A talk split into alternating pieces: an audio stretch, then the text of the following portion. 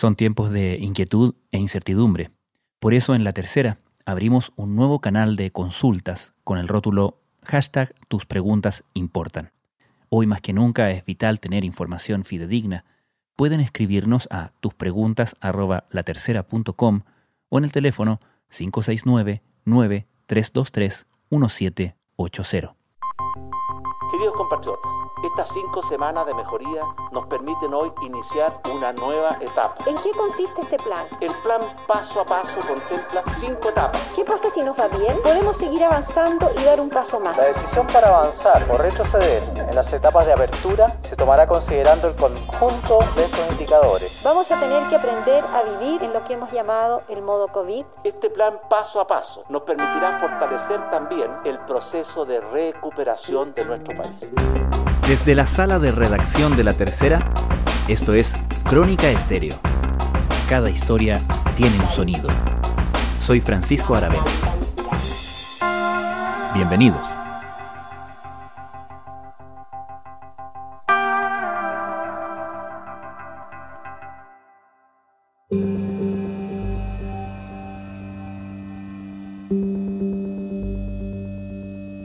El domingo, tras cinco semanas de mejoría constante en las cifras generales relativas a la pandemia del coronavirus en Chile, el gobierno presentó públicamente el programa para comenzar a levantar restricciones e iniciar el desconfinamiento de la población. Aunque tomando la precaución de no comprometer fechas, el plan Paso a Paso Nos Cuidamos contempla cinco etapas de apertura. Una de las preocupaciones principales tiene que ver con la reactivación económica y la reapertura del comercio, actividad que representa cerca del 20% del empleo total del país y un 10% del PIB. De hecho, cerca del 30% de los créditos COVID-19 y FOGAPE fueron para empresas de ese rubro. ¿Cuáles son los aspectos más importantes de este programa? ¿Qué margen deja para echar pie atrás en caso de retroceso en las cifras de control de la pandemia? ¿Qué podemos esperar que pase con las zonas más afectadas del comercio? Lo primero que es importante de lo presentado el domingo es que hay un esquema público y conocido que no era algo que existía hasta ahora con respecto a cómo se va a evolucionar tanto en las zonas que están en cuarentena como en aquellas zonas donde si bien no están en cuarentena, existen varias restricciones. Sebastián Rivas es editor de La Tercera. La subsecretaria Paula Daza, en la intervención que tiene ella el domingo, dice algo que pasa desapercibido, pero que es bastante relevante. Hay 22 restricciones que hoy día están a raíz de la pandemia del coronavirus en prácticamente todo Chile. Este plan tiene cinco pasos. El primer paso es la cuarentena la cuarentena, que es la restricción máxima, donde las personas tienen estas 22 restricciones, pero además tienen la prohibición de movilizarse, no pueden salir de sus casas. Son esas restricciones que van desde el toque de queda, las restricciones de movilidad, eh, las cuarentenas obligatorias, los cordones sanitarios, las que de alguna manera quedan regidas a partir de este esquema de cinco fases, donde incluso la fase más avanzada termina reconociendo la existencia del coronavirus. Incluso en esa fase hay restricciones, pero ya evidentemente mucho menores que las iniciales y lo que a uno le permite este plan es decir, bueno, ¿dónde estamos? ¿Cuál es la fase en la que nos ubicamos? ¿En qué fase está mi comuna? Porque se hace un desglose a nivel de municipio y qué es lo que va pasando cada vez que uno va avanzando de fase las comunas que están en cuarentena hoy día, como por ejemplo ocurre con 46 de las 52 en la región metropolitana, están en fase 1, por definición, es decir, la fase más básica. Aquellas que no están en cuarentena están en la fase 3, que podríamos decir es la intermedia, y donde se han producido pequeñas aperturas controladas como en Aysén y Los Ríos, el gobierno los designa como que están en fase 4. El único local que ya está abierto y de esta manera se convierte en el primer local comercial que empieza a abrir sus puertas en este plan de desconfinamiento para la región de Aysén es este y que es una cafetería y que se llama Camello Patagón. Los clientes tienen que colocar aquí los pies. No hay nadie que haya llegado todavía a la última fase de apertura y tampoco se ha ingresado a la fase 2 que pareciera una fase intermedia entre la salida de la cuarentena y una llegada a un estado intermedio en términos de medidas de seguridad. Uno de los grandes temores en torno a cualquier plan de desconfinamiento, pero también eh, aprendiendo de por lo menos el error comunicacional de abril que todos recordamos, ¿no? El de la nueva normalidad, el del café con los amigos, es justamente verse enfrentado a una situación de casos disparados, de retrocesos en esta lucha contra la pandemia y que haya que echar pie atrás. ¿Contempla el plan mecanismos para eso?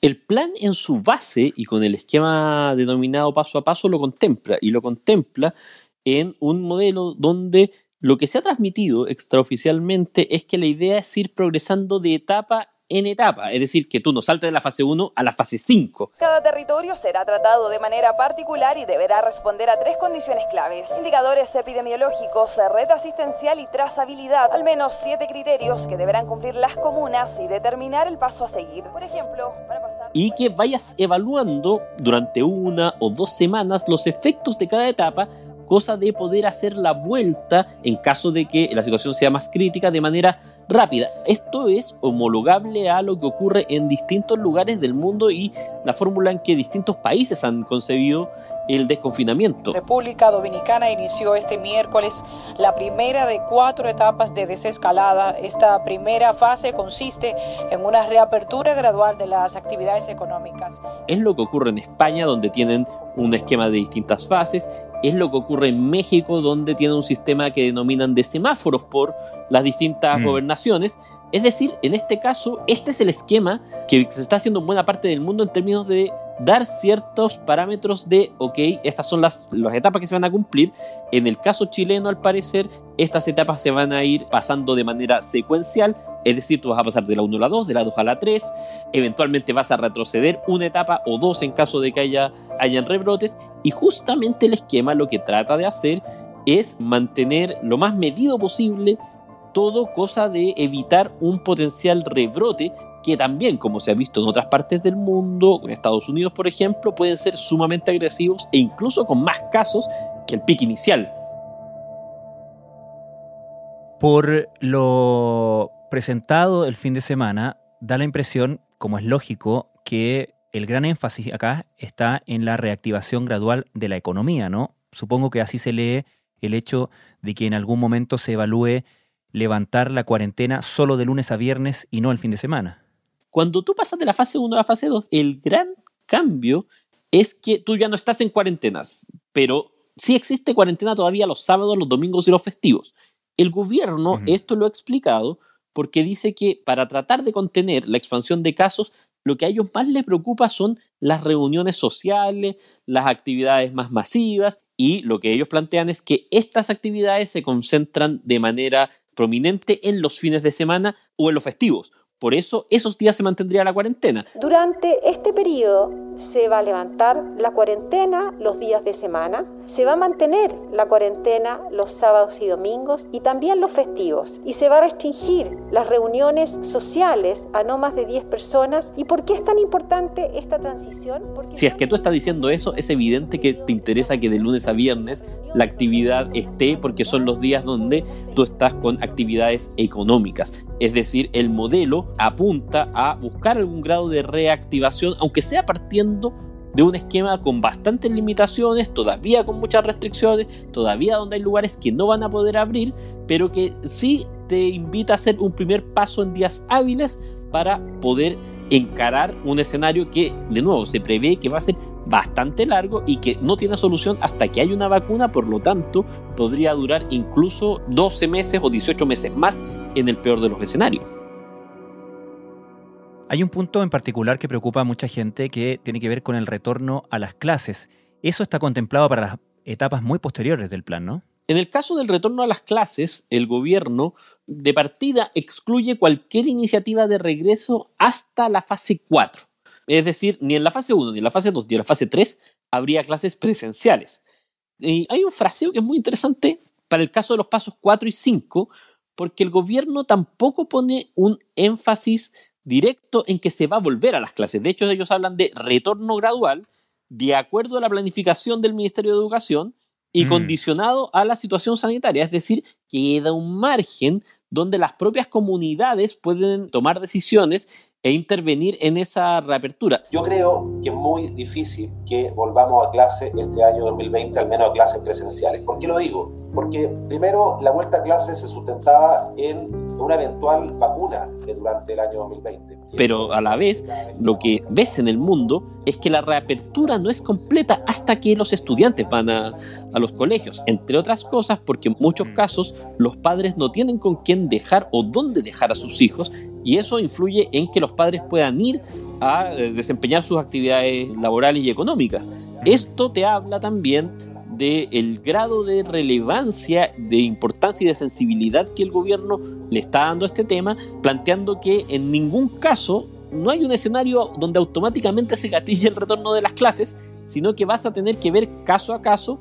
Es evidente que en los niños es mucho más difícil mantener la distancia social y aunque hay algunos estudios que apuntan a que los niños menores de edad podrían ser menos contagiantes que otros. En general, la tendencia es que un niño de más de 10 años es casi tan contagioso como podría ser un adulto, más allá de que el efecto en su salud pueda ser menor. Entonces hay una decisión ahí que el gobierno se guarda, no lo pone como un parámetro objetivo, sino que lo pone a discusión y que en ningún caso se haría hasta la fase 4, fase en la cual hoy día solamente hay dos regiones del país que son Aysén y Los Ríos. ¿Hubo anuncios específicos respecto de un punto muy sensible en todo esto que es la reapertura del comercio? No hubo un anuncio específico, pero sí hay información. Cuando el gobierno hace esta presentación con la presencia del presidente Sebastián Piñera, con la presencia del ministro de Salud Enrique París y de sus subsecretarios, lanzan al mismo tiempo una página web. A partir de hoy vamos a tener un repositorio unificado donde podrán descargar este plan, junto con material gráfico educativo para cada región, para cada comuna, y un visor territorial que está dentro del sitio que el gobierno tiene dedicado para el coronavirus. Y a partir de ese sitio web tú puedes empezar a bucear y encontrar información. Por ejemplo, tiene diapositivas, algo así como carteles, que tú puedes imprimir y pegar en tu comercio donde te recuerda cinco principios esenciales en términos de las medidas de resguardo que debes tener si ingresas a un comercio. Ponerte mascarilla, mantener distancia social, si toses, cubrirte, las medidas de sanitización respectivas, el uso de mascarillas y el lavarte las manos o aplicar gel donde eso no sea posible. Es evidente que esto está hecho con esa preocupación y lo que sí plantea el gobierno en términos de cuando va al desglose de las fases es que en las fases 4 y 5 hay reapertura de los que son los negocios más críticos. Por ejemplo, los restaurantes, los cafés, aquellos negocios que están en ambientes cerrados, que son los más problemáticos, se les permite primero reabrir en un porcentaje de su capacidad más bien reducido y luego en la fase 5 se les permite reabrir de nuevo sin llegar al 100% de su capacidad, pero sí llegando a estándares como el 75. Ahora, esto no aplica necesariamente para los negocios más pequeños y es ahí lo interesante porque la reapertura podría enfocarse y partir con los almacenes de barrio o con lugares que una vez liberada la cuarentena estén en condiciones de atender a la gente de maneras que no lo pueden hacer hoy día justamente por la medida que existe. Porque ahora lo esencial es lo más pedido en los negocios de barrio, almacenes que se han vuelto los predilectos al momento de rellenar la despensa. Que son eh, tipo de establecimientos que obviamente se han visto muy golpeados, que son muy sensibles para la economía a nivel eh, de barrio, ¿cierto? Y que además concentran menos gente a la hora de abrir sus puertas. Hoy día, en general, los locales de abastecimiento, por ejemplo, de comida, se han mantenido funcionando, pero de todas maneras tienen que tener permisos, tienen que tener autorizaciones, están bajo un horario restringido y hay muchísimos otros lugares. Si uno piensa, por ejemplo, y viaja a la, época en que no estábamos en cuarentena y uno da un paseo, por ejemplo, por Avenida Providencia o por la zona del Barrio Italia o por la zona de Irarraza, ¿vale? Eh, son zonas donde uno puede imaginarse la cantidad de negocios que hoy día quizás no son esenciales y por lo tanto no están abiertos porque hay, hay por ejemplo negocios de ropa, hay por ejemplo negocios que tienen que ver con venta de otros productos que no son necesariamente alimentos y es probable que esos negocios sean los primeros que necesiten reactivarse porque necesitan ingresos líquidos, son en su mayoría pymes, son negocios que en buena parte también aquellos que tienen empleados se han acogido a la ley de protección del empleo y son negocios que vienen complicados, en algunos casos incluso desde octubre pasado por el estallido social, que necesitan liquidez y que pueden ser atendidos por sus propios dueños o por pocas personas. Subsistir y mantenerse en pie es la difícil tarea cuando se ve de lejos la posibilidad que la situación cambie. ¿Cómo hacer? Es este grupo el que probablemente podría en una fase 2 empezar a reabrir y con ello hacer un aporte a que la situación económica en general empiece a mejorar levemente. Sebastián, tú en una nota ayer en la tercera recogías las recomendaciones y la información que entrega un estudio que hace una firma de Big Data, Ann Holster, y el economista Alexander Galetovich. ¿Cuáles son las conclusiones y los datos que toman ellos para realizar este estudio y estas recomendaciones? El estudio parte de una premisa, que es básicamente buscar aquellos datos que existen de manera pública para tratar de modelar los escenarios que van a ocurrir luego de que uno empiece con el desconfinamiento.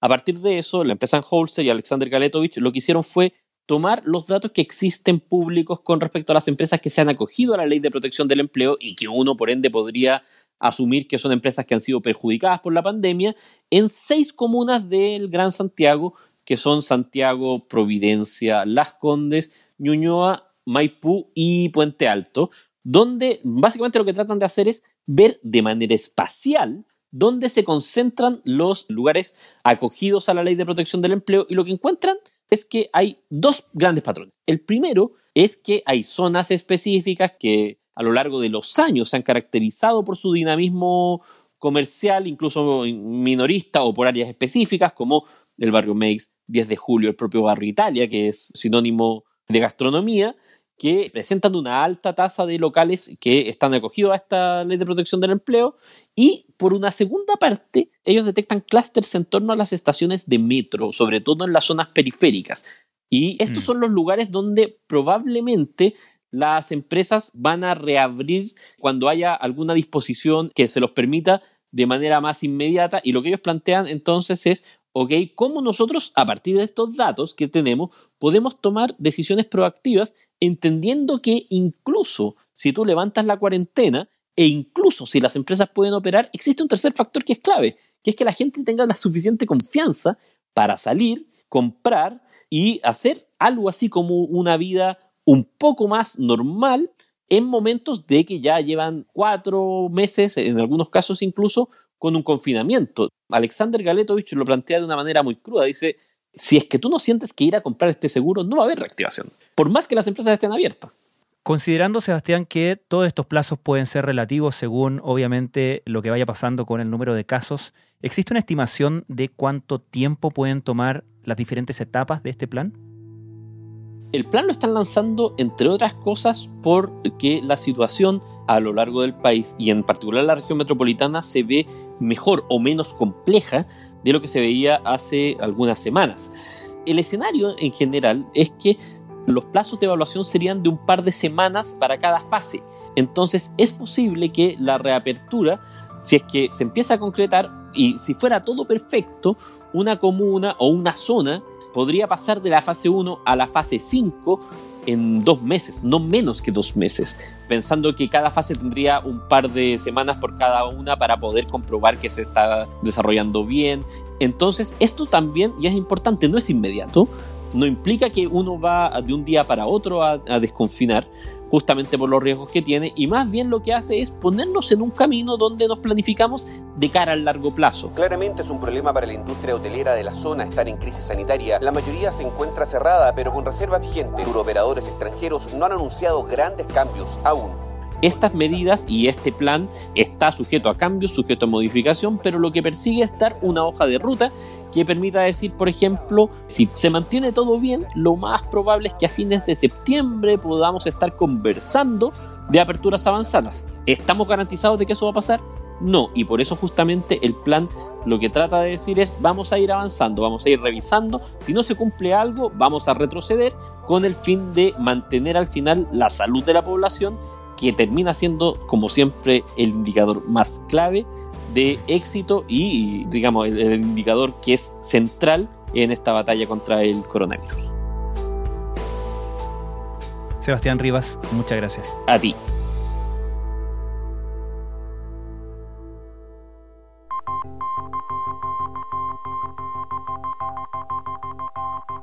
Crónica Estéreo es un podcast de la tercera. La producción es de Rodrigo Álvarez y Melisa Morales. Y la edición de quien les habla, Francisco Aravena. La postproducción de audio es de Michel Poblete. Nuestro tema principal es Hawaiian Silky de Sola Rosa, gentileza de Way Up Records. Nos encontramos pronto en una nueva edición de Crónica Estéreo. Les recordamos que todos nuestros episodios están disponibles en latercera.com, Spotify, Apple Podcasts, Google Podcasts y donde sea que escuchen sus podcasts.